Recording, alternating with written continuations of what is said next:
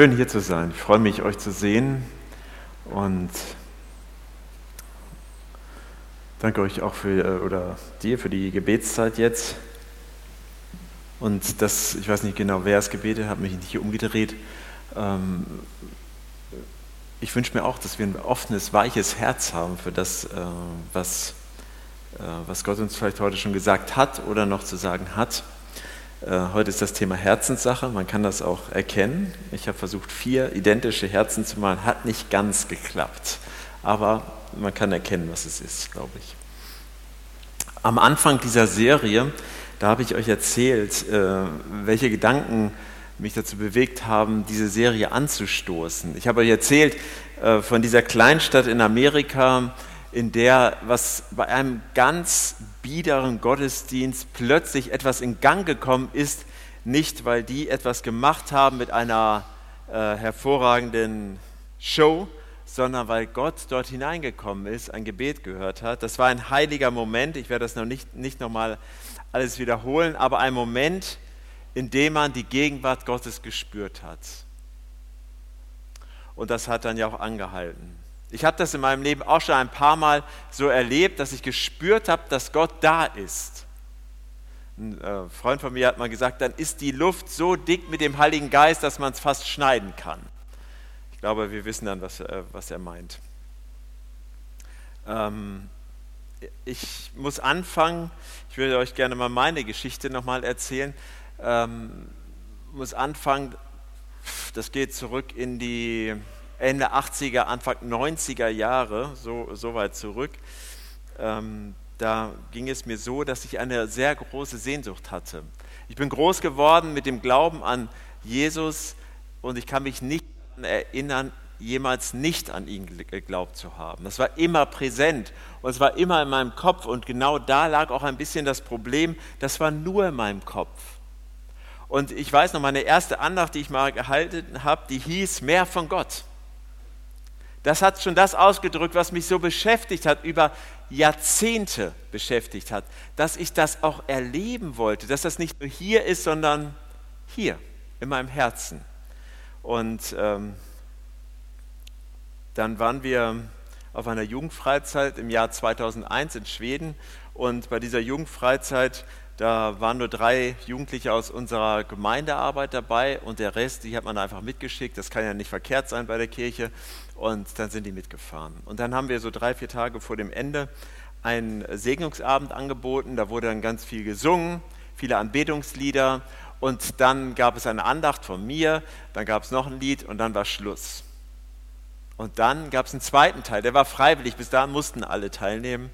Ähm, aber die haben das auch ganz gerne, glaube ich, gemacht. Und ähm, dann mussten sie nicht mehr, sondern nur die, die wirklich wollten, die sollten dann wieder reinkommen und mit denen wollten wir da ganz bewusst auch einen Abendmahlsgottesdienst feiern und äh, Segnungen anbieten. So der Plan. Und wer mich kennt, der weiß, dass ich meine Andachten, meine Predigten immer ausformuliere. Also ich könnte jetzt auch jemand anderes hier vorlesen, ist äh, vielleicht mit ein paar Fehlern gespickt, aber man kann es in Sätzen lesen. Das habe ich damals auch gemacht. Und dann saß ich da, ich wusste, jetzt kommt das letzte Lied und dann bin ich dran. Und ähm, dann habe ich das so gemacht, dass, äh, dass ich mich hingesetzt habe, ich habe da gestanden und dann habe ich nochmal in meine Bibel geschaut, ach, ich habe die extra mitgebracht, die Originalbibel aus dem Jahr 2001, die ich dabei hatte, Luther 75 selten, ähm, die habe ich dabei gehabt. Und in diesem abgedunkelten Raum konnte ich da drinnen auch lesen. Das kann ich heute nicht mal mehr so. Äh, es ist viele Jahre her und ähm, habe da gesessen, bin mein Skript nochmal durchgegangen und dann hatte ich plötzlich einen Gedanken im Kopf. Nein, nicht diese Predigt. Und ich dachte, Moment, das habe ich vorbereitet und alles. Und dann äh, kam dieser Gedanke nochmal und der Gedanke, sondern über den vierfachen Ackerbau. Und ähm, ich kannte mich schon aus in der Bibel, aber mir fiel spontan nicht ein, wo das steht. Also habe ich diese Bibel aufgeschlagen und war bei Matthäus 13 vierfacher Ackerbau. Ich hatte also so ein Bibelwunder erlebt. Ähm, direkt das aufgeschlagen und dann nochmal gelesen, dann war das Lied zu Ende und ich habe gepredigt. Ich konnte auch direkt danach nicht mehr genau sagen, was das war. Das Lied, das letzte Lied kam dann und dann sind alle rausgegangen und dann sind wieder alle reingekommen. Und dann haben die es ja nicht richtig verstanden. Dann haben wir also sehr deutlich nochmal gesagt, nee, nee, jetzt ist freiwillig, ihr könnt also auch draußen Mist machen, also was ihr wollt, aber ähm, wieder rein und sind wieder alle reingekommen. Also wir haben sie zweimal rausgeschickt und sind immer wieder alle reingekommen und dann haben wir angefangen zu verstehen, was passiert ist. Da ist nämlich etwas passiert, mit dem ich zum Beispiel jetzt wenig zu tun hatte. Gott ist, hat diesen Moment zu einem heiligen Moment gemacht. Seine Gegenwart war da. Und am Ende waren wir alle da, haben gebetet, haben gemeinsam wir gefeiert und haben uns als Christinnen und Christen in diesem Raum versammelt. Eine kleine Erweckung, die ich miterleben durfte, und die kann ich so frei erzählen, weil meine Vorbereitungen waren ja andere. Also das ist etwas, was Gott geschenkt hat. Ähm, das, was da passiert ist, ist noch nicht so richtig ähm, alles, weil wir haben dann zu viele Mitarbeiter gehabt in unserem Jugendgottesdienst damals und ähm, wir mussten eine Freizeit machen, um das ein bisschen zu organisieren. Und dann waren wir da in Schloss Ascheberg im September 2001, also fast genau vor 22 Jahren, und sah, äh, standen da im Kronleuchtersaal, wer das kennt, dieses schöne große Zimmer. Und dann haben wir wieder abends, nachdem wir so Workshops und sowas gemacht hatten, so eine Anbetungszeit gehabt und alle ja happy. Ne? Das, da ist wirklich was aufgebrochen, aber einer war nicht glücklich. Und das war ich weil ich habe diese Sehnsucht da gehabt. Ich wollte das nicht nur hier wissen, sondern ich wollte das gerne erleben. Und dann habe ich das Gott zum 4000. Mal gesagt. Und dann das, ist das passiert. Als, diese, als wenn da so eine Decke, Zwischendecke zwischen äh, Dachboden und Erdgeschoss eingestürzt wäre. Und dann hat es mich ergriffen. Und ähm, ich muss bekennen, ich finde nicht alle Lieder super jetzt so bei diesen Anbetungsliedern, aber diese Zeiten sind für mich seitdem immer was Besonderes, weil das der erste Moment war in meinem Leben, wo ich Gott gespürt habe. Im September 2001. Und deshalb ist das für mich immer was Besonderes und es war auch äh, etwas Besonderes, dieser Text. Dieser Text ist etwas Besonderes, weil er mit Herzen zu tun hat. Und dazu werden wir gleich noch ein bisschen mehr hören. Jetzt hören wir uns erstmal den Text an aus Matthäus 13, 3 bis 8.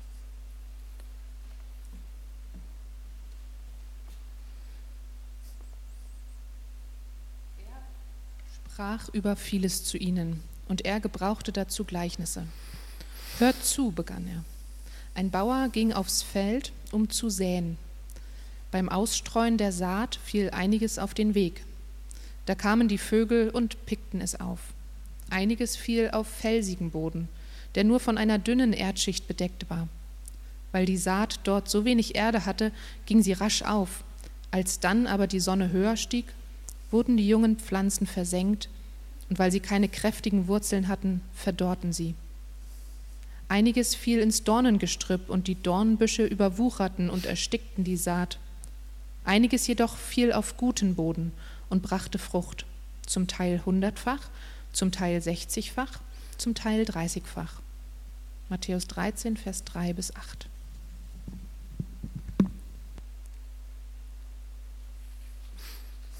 Dankeschön, Tabea. Das ist so ein bisschen so ein Mysterium, oder? Man liest in der Bibel man, und da gibt es Leute, die hören den Text und sind ergriffen und andere Leute sind da und denken, ja, was gibt es denn heute zum Mittag? Also da passiert ganz, das ist dieselbe Botschaft, aber die Reaktionen sind total unterschiedlich. Das, das passiert auch, ähm, auch bei uns Predigern und Predigerinnen äh, auch häufiger mal. Ähm, zum Beispiel hier im Gottesdienst.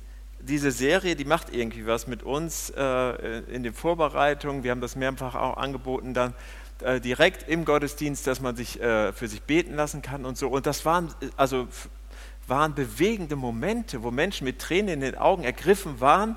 Und in, selben, in dieser selben Zeit bekommt man dann auch äh, Mails, wo dann steht, ja, leider haben wir keine, keine äh, ich habe es mir aufgeschrieben, äh, keine Impulse für unsere Nachfolge. Das ging, die alle haben das Gleiche gehört. Und trotzdem sind die Reaktionen so unterschiedlich. Woran liegt das? Woran liegt das, dass die gleiche Botschaft, das gleiche Wort so unterschiedlich gehört werden kann? Und ich glaube, das hat mit dieser Geschichte zu tun, oder diese Geschichte, die Jesus erzählt hat, erklärt das ganz gut. Und das ist eins, eines der wenigen Gleichnisse, ich glaube sogar das einzige Gleichnis, das Jesus direkt erklärt. Oft bleibt man ja so ein bisschen zurück und dann gibt es ja bis heute Deutungsmöglichkeiten, aber das erklärt Jesus direkt und das werden wir uns auch gleich anhören. Äh, und er sagt dann, diese Saat, das ist das Wort Gottes, das ist das Reden Gottes über seine Welt, sein Reich. Und ähm, das meint er da mit dem Reden Gottes. Paulus nennt es an anderer Stelle, dieses Reden Gottes, auch Dynamis, also Kraft. Das ist eine Kraft, die in uns irgendwie was auslösen kann. Häufig redet Gott konkret zu Menschen und dann spüren die diese Kraft und manchmal lese ich halt die Bibel auch und da merke ich überhaupt nichts. Dann äh, berührt mich gar nichts. Ich würde sagen, dass wenn hier von dem Wort Gottes ist, dass von der Botschaft Gottes, die ausgestreut ist, dann ist es das Reden Gottes. Auf welche Art und Weise? 2001 zum Beispiel dieser Gedanke, nein, dein Skript nicht heute, das war Reden Gottes. Das war auch das Reden Gottes, obwohl das nicht in der Bibel steht. War es das Reden Gottes, weil ich gespürt habe, dass die Kraft Gottes in mir etwas auslöst und letztendlich ja auch der Auslöser für diese kleine Erweckung war. Und ich glaube, als Grundlage, die Grundlage für dieses Reden, für diese Bereitschaft, das zu hören, war die Sehnsucht. Die Sehnsucht danach, mehr von Gott zu erleben. Die Sehnsucht danach, das zu spüren. Und wenn man sich so in der Kirchengeschichte umschaut, was so Erweckungslehre geht, also wo irgendwie so große Bewegungen passieren, dann war das oft etwas, was man dort gefunden hat, eine Sehnsucht. Eine Sehnsucht danach, mehr von Gott zu erleben. Eine Sehnsucht nach Veränderung. Eine Sehnsucht danach, dass irgendetwas passiert außerhalb dessen, was ich vielleicht im Moment erlebe. Darum geht es heute hier auch. Was kann ich tun, damit die Botschaft Gottes, das Reden Gottes, ihre Kraft in mir verhalten kann? Entfalten kann, Entschuldigung. Die Jünger, die hatten das nicht so richtig verstanden. Wir haben uns bei der Männerfreizeit die Jünger angeguckt. Das waren sehr unterschiedliche Typen und ich kann mir richtig vorstellen, dass dann Thomas zum Beispiel da hinging. Der wollte alles ganz genau wissen, haben wir festgestellt. Er wurde der Genaue genannt die Jünger hatten es nicht verstanden und dann geht er nochmal hin, vielleicht was Thomas, also es ist eine Vermutung, und sagt, erklär das nochmal. Und dann steht, liest man in Vers 18, ich will euch das Gleichnis vom Bauern nun erklären, der die Saat ausstreute. Vier unterschiedliche Reaktionen, wie man die Botschaft, die gleiche Botschaft aufnehmen kann. Er sagt, Jesus sagt, dass diese, diese Reaktion, die Menschen, die das hören, die Hörer sind wie vier Herzen die das Reden Gottes hören. Und deshalb habe ich diese vier Herzen mal aufgemalt. Und er sagt, das erste Herz, das ist wie ein Weg. Wenn jemand die Botschaft vom Himmelreich hört und nicht versteht, ist es wie mit der Saat, die auf den Weg fällt. Vers 19. Der Böse kommt und raubt, was ins Herz des Menschen gesät worden ist. Wir können uns das ganz gut vorstellen. Die Erde auf einem, auf einem Weg, die ist hart wenn man da etwas drauf wirft, oder ich versuche das mal darzustellen,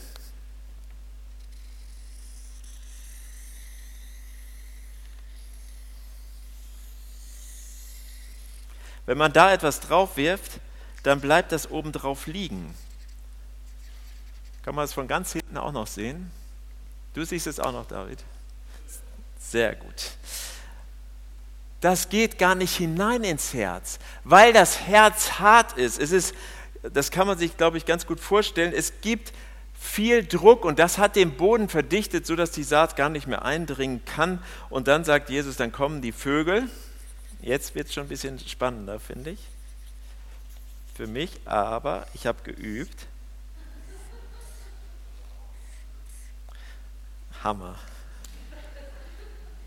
Das ist mir sehr gut gelungen. So, ähm, dann kommen die Vögel und sie, sie picken es auf, weil es noch oben drauf liegt. Es ist überhaupt nicht eingedrungen. Das Reden Gottes ist überhaupt nicht ins Herz hineingekommen, weil dieses Herz, der Boden hart ist. Sie verstehen nicht, sagt Jesus. Sie haben es nicht verstanden, aber ganz ehrlich, die Botschaft vom Kreuz, sie ist nicht schwer. Das geht hier nicht um ein intellektuelles Verstehen, sondern es geht um ein Verstehen im biblischen Sinne, das meint immer so ganzheitlich erfassen. Das darf mich berühren und verändern. Das heißt verstehen. Es betrifft mich als ganzen Menschen. Das kennen wir auch aus zwischenmenschlichen Beziehungen. Oder ach, du verstehst mich überhaupt nicht. Da geht es nicht darum, ob man das inhaltlich verstanden hat, sondern ob man es nachempfinden kann, nachvollziehen. Ob man das ans Herz lassen kann, mit Leiden oder mit Freuen kann. Ich trage es mit. Wir verstehen nicht nur mit dem Kopf, sondern auch mit dem Herzen. Das gilt uns auch zum Beispiel bei Schönheit so, Ästhetik oder Musik, Worte, Natur. Das kann man immer analysieren. Kann man sagen, ah, das war jetzt ein Dreivierteltakt und so und bla bla, weiß ich gar nicht genau. Und das kann man analysieren, aber das wirken zu lassen, hat mit der Musiktheorie zum Beispiel nichts zu tun. Wenn wir zum Beispiel wissen und unsere Beurteilung schon haben, bevor etwas stattfindet, dann machen wir unser Herz hart. Wenn wir wissen, ah, Tobi, ja, schade, das ist ja blöd, wird nichts. Oder jetzt predigt Willi, ja, schade, ich hatte mich auf Stefanie gefreut, naja, nächstes Mal. Und wir haben die Urteile schon fertig am Moderatoren. Hm, das ist jetzt auch blöd. Wir haben unsere Urteile schon getroffen. Dann verhärten wir unser Herz gegen das Reden Gottes. Das Lied oh, geht gar nicht. Verhärtung. Wenn der Druck zu hart wird, verhärtet es unser Herz. Wenn wir zu viel Stress haben, wenn wir überhaupt nicht mehr rauskommen.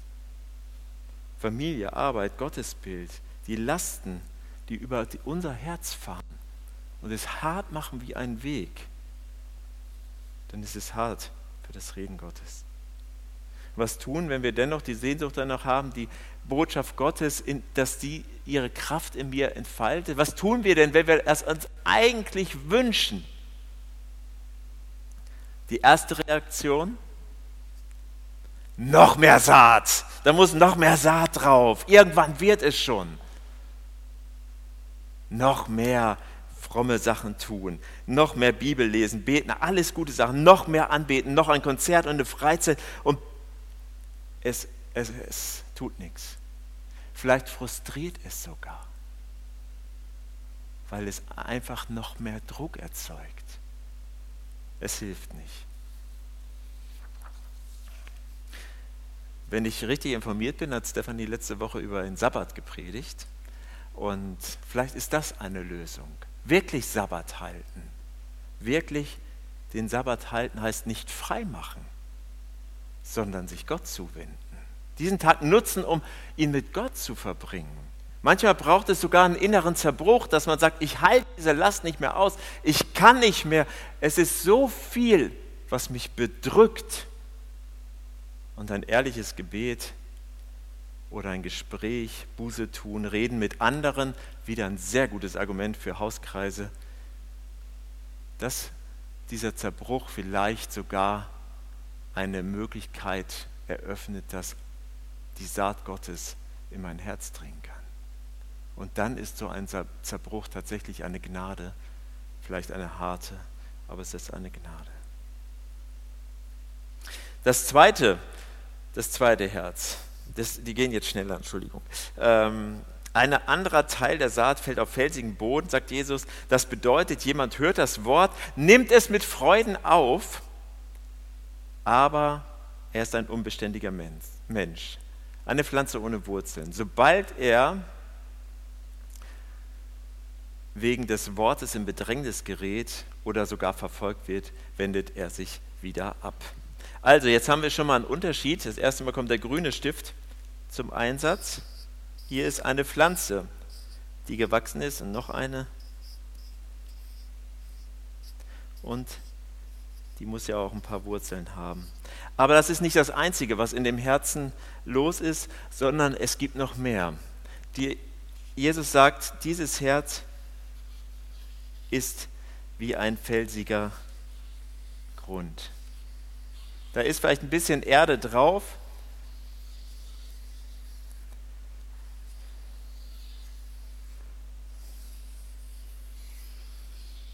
Interessant, dass die Steine genau die Form des Herzens ergeben. So. Vielleicht kann man sich das so ganz gut vorstellen. Das Herz ist weich und es wird aufgenommen. Das Wort Gottes wird aufgenommen. Es gibt vielleicht kleine Wurzeln, es wächst und man sieht diese, äh, diese, äh, die, die Pflanzen sogar von außen, aber nur bis zu den ersten Schwierigkeiten. Es gibt etwas im Herzen, einen felsigen Boden und der Glaube kann nur so weit wachsen, wie die Felsen es zulassen, weil das Herz hart ist. Unsichtbar von außen natürlich, das heißt, ähm, dass es vielleicht von außen nur eine Person oder gar keine weiß, nur ich. Und dann sagt Jesus, das Problem ist, wenn die äußeren Umstände sich verändern, und dann spricht er davon von einer Sonne oder von Dürre, dann halten diese, diese Wurzeln und diese Pflanzen das nicht aus.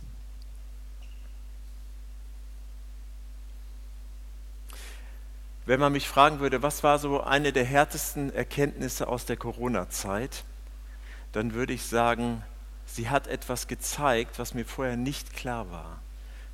Das hat mit diesem Bild zu tun, dass es Menschen gibt, die sobald Gottesdienstangebote nicht mehr angeboten werden, also Gottesdienste nicht mehr angeboten werden, auch ihren Glauben verlieren. Sobald sie nicht mehr supported, also unterstützt werden, fällt der Glaube weg. Und dann scheint es so, als wenn diese Pflanze nur so auf ganz wenig äh, eigener Erde steht und leider nicht besonders widerstandsfähig ist.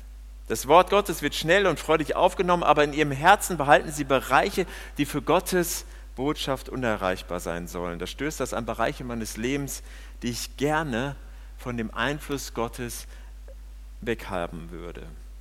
Das können irgendwelche Fantasien sein, die nur in uns da sind, denen ich Raum gebe, ganz bewusst. Kann unser Computergebrauch sein, Konsumverhalten, Umgang mit anderen Menschen, Umgang mit mir, mit meinem Geld, Vergebung oder fehlender Vergebung, Anerkennung.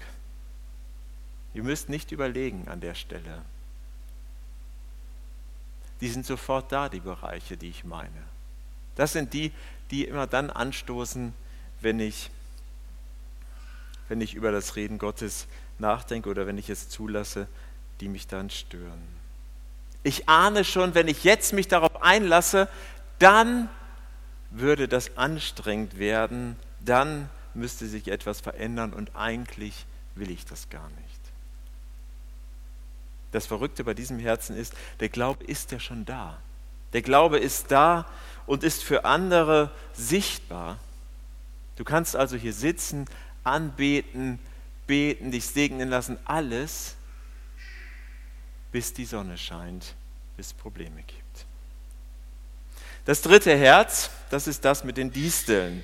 Jesus erklärt, wieder ein anderer Teil der Saat fällt ins Dornengestrüpp. Das bedeutet, jemand hört das Wort, doch die Sorgen dieser Welt und die Verlockungen des Reichtums ersticken es und es bleibt ohne Frucht. Also wieder ein paar Früchte, also ein paar Pflanzen.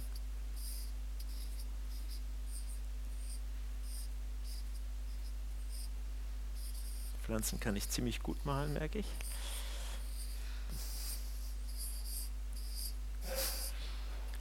Wer hat da gelacht?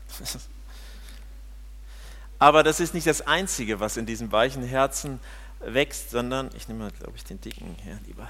Das ist besser. Sondern da wachsen noch andere Sachen.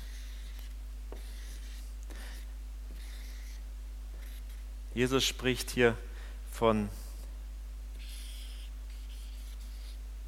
Sorgen und den Verlockungen des Reichtums. Hat er sich das so ups, willkürlich herausgesucht oder war es ganz bewusst? Ich glaube, dass das ziemlich bewusst war. Ein weiches Herz nimmt das Wort Gottes froh oder schnell auf und will wirklich nachfolgen, will wirklich, wirklich besser sein als dieses und diese Bereiche auch wirklich ganz bewusst in Augenschein nehmen und sagen, jawohl, das will ich nicht mehr, dass mich das von dir trennt. Und ich nehme es hinfort und gebe es vor dein Kreuz zurück an dich und möchte ich bitten, dass du es veränderst.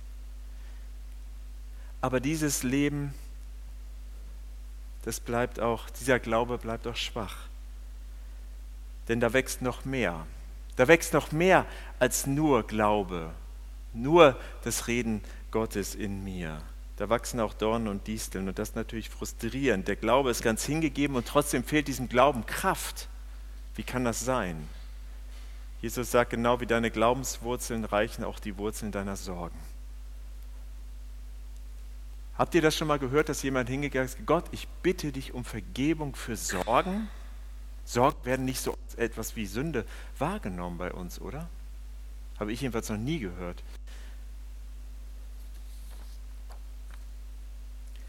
Wenn jemand in einem seelsorgerlichen Gespräch das schon mal gesagt hätte, dann wüsste ich das noch. Aber Sorgen und die, diese Verlockung des Reichtums, was die, das Neue Testament ja die Übel allen, allen Schlechten nennt, diesen Reichtum, die ziehen die Kraft aus unserem Herzen. Die ziehen die Kraft weg, die wir eigentlich für was anderes bräuchten. Diese Verlockung des Reichtums, die gaukeln uns ja was vor. Was ist dann, wenn ich reich bin? Wenn, dann bin ich zufrieden, dann habe ich Sicherheit, dann komme ich zur Ruhe, dann habe ich Glück, aber es ist ein Betrug, weil es ist Quelle des allen Übels. Was können wir tun? Unkraut jäten wäre nicht schlecht, aber was bedeutet das? Erkennen, benennen, zum Kreuz bringen. Die Dinge wirklich nehmen. Und ich finde dieses Angebot von Jesus phänomenal zu sagen, all eure Sorge werft auf mich. Wenn man nur wüsste, wie das so gut gehen könnte. Das ist nicht leicht. Und deshalb ist auch das ganz gut, wenn man das nicht alleine macht. Man kann sich jemand suchen oder vielleicht auch eine starke Hauskreisgemeinschaft haben, die das trägt. Wie können wir die Kraft von der Botschaft Gottes in uns erleben, wenn es kein Problem ist, Stunden mit sozialen Medien zu verbringen, wir es aber nicht hinbekommen, 20 Minuten in der Woche Bibel zu lesen. Lasst uns nicht naiv den Sorgen und den Verlockungen des Reichtums Macht geben. Der Glaube ist da, er bringt aber keine Frucht. Das vierte Herz, man ahnt es schon, das kann nur gut gehen. Das muss ja auch irgendwie vorkommen. Und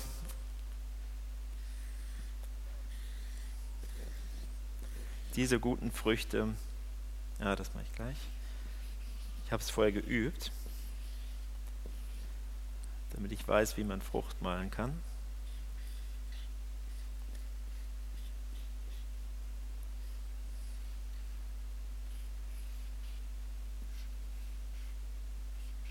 Tabea hat es vorgelesen. Das ist ein Glaube, der Frucht bringt. 30, 60-fach und noch mehr.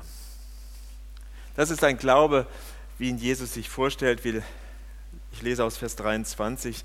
Ein Teil der Saat jedoch fällt auf guten Boden. Das bedeutet, jemand hört das Wort, versteht es und dann bringt er auf Frucht. Einer hundertfach, einer sechzigfach und der andere wieder dreißigfach. Jesus sagt nicht, was diese Frucht ist. Ist mir zum ersten Mal aufgefallen. Sagt er überhaupt nicht in dem Gleichnis. Kann man jetzt äh, darüber nachdenken, aber nochmal zurück zur Ursprungsfrage. Warum hören wir manchmal die gleiche Botschaft, aber mit einem ganz anderen Resultat? Weil unser Herz so unterschiedlich sind. Und die Frage ist, was können wir tun, um vielleicht so ein Herz zu bekommen wie da hinten? Was auch immer diese Frucht meint. Ich glaube, das Einzige, was wir tun können, sind Bedingungen schaffen, wir können die Frucht ja nicht erzwingen. Ich bin nun wirklich alles andere als ein Gärtner, aber dieses Beispiel leuchtet einem sehr ein. Ich glaube, das steht in Markus 4 auch mit, diesem, mit dieser Geduld. Man kann die, die Pflanzen nicht rausziehen mit dem Ergebnis, dann sind sie fertig. Das funktioniert nicht. Wir können be gute Bedingungen schaffen. Wir können uns öffnen für das Reden Gottes. Wir können vielleicht die Dinge, unsere Vorurteile, unsere Urteile, die wir schon mitbringen, da lassen an der Tür oder am Kreuz. Wir können unser Zeitmanagement nochmal überlegen. Wir können uns Zeit nehmen für Gemeinschaft mit anderen Christen, Anbetung, Bibel lesen, beten. Öffne mir mein Herz. Das Reden Gottes ist eine Kraft, die in uns etwas auslösen möchte. Und das Tolle ist, das will Gott auch. Ich habe mich am Freitag vor der Männerfreizeit, also Freitag vor einer Woche, hier mit Benny getroffen zum Beten. Tolle Sache. Die Kirche ist meistens leer. Falls da jemand Interesse hat, kommt gerne her zum Beten. Und da ist mir ein Gedanke in den Kopf gekommen, der mich seitdem nicht mehr loslässt. Und das ist der Vers dazu. Jesaja, äh, Hesekiel 11, Vers 19. Und ich will ihnen ein anderes Herz geben, einen neuen Geist in sie geben und will das steinerne Herz wegnehmen aus, ihrer, äh, aus ihrem Leben, aus ihrem Leibe und ihnen ein fleischernes Herz geben. Das ist das, was Gott tun möchte. Und wenn wir die Sehnsucht danach haben, dass das passiert, dann können wir Gott das sagen. Dann können wir ihn darum bitten.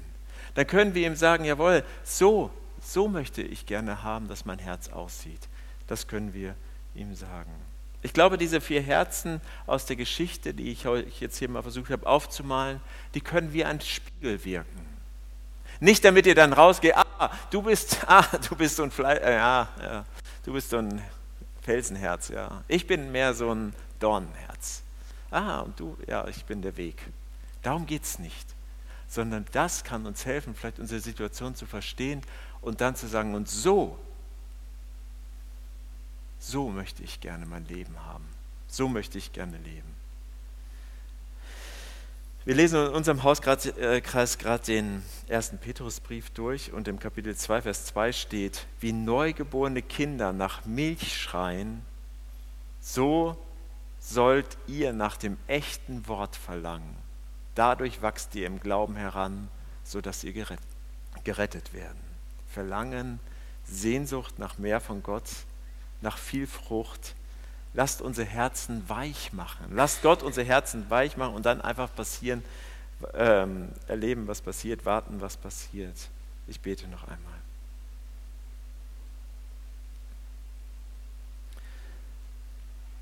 Jesus, du kannst in das Herz, in unser Herz hineinschauen. Ich kann nur das erahnen, was in meinem Herzen abgeht. Und ich bitte dich darum, dass du nicht irgendwann, sondern heute, jetzt, diese Sehnsucht, so wie Tabea das vorhin auch gesagt hat, diese Sehnsucht in uns wachsen lässt. Das ist die Basis für einen guten Boden. Das ist die Basis für ein gutes Hören auf dein Wort. Ich bitte dich darum, dass du es tust. Sprich zu uns, verändere uns bitte werde lebendig in unserer Mitte.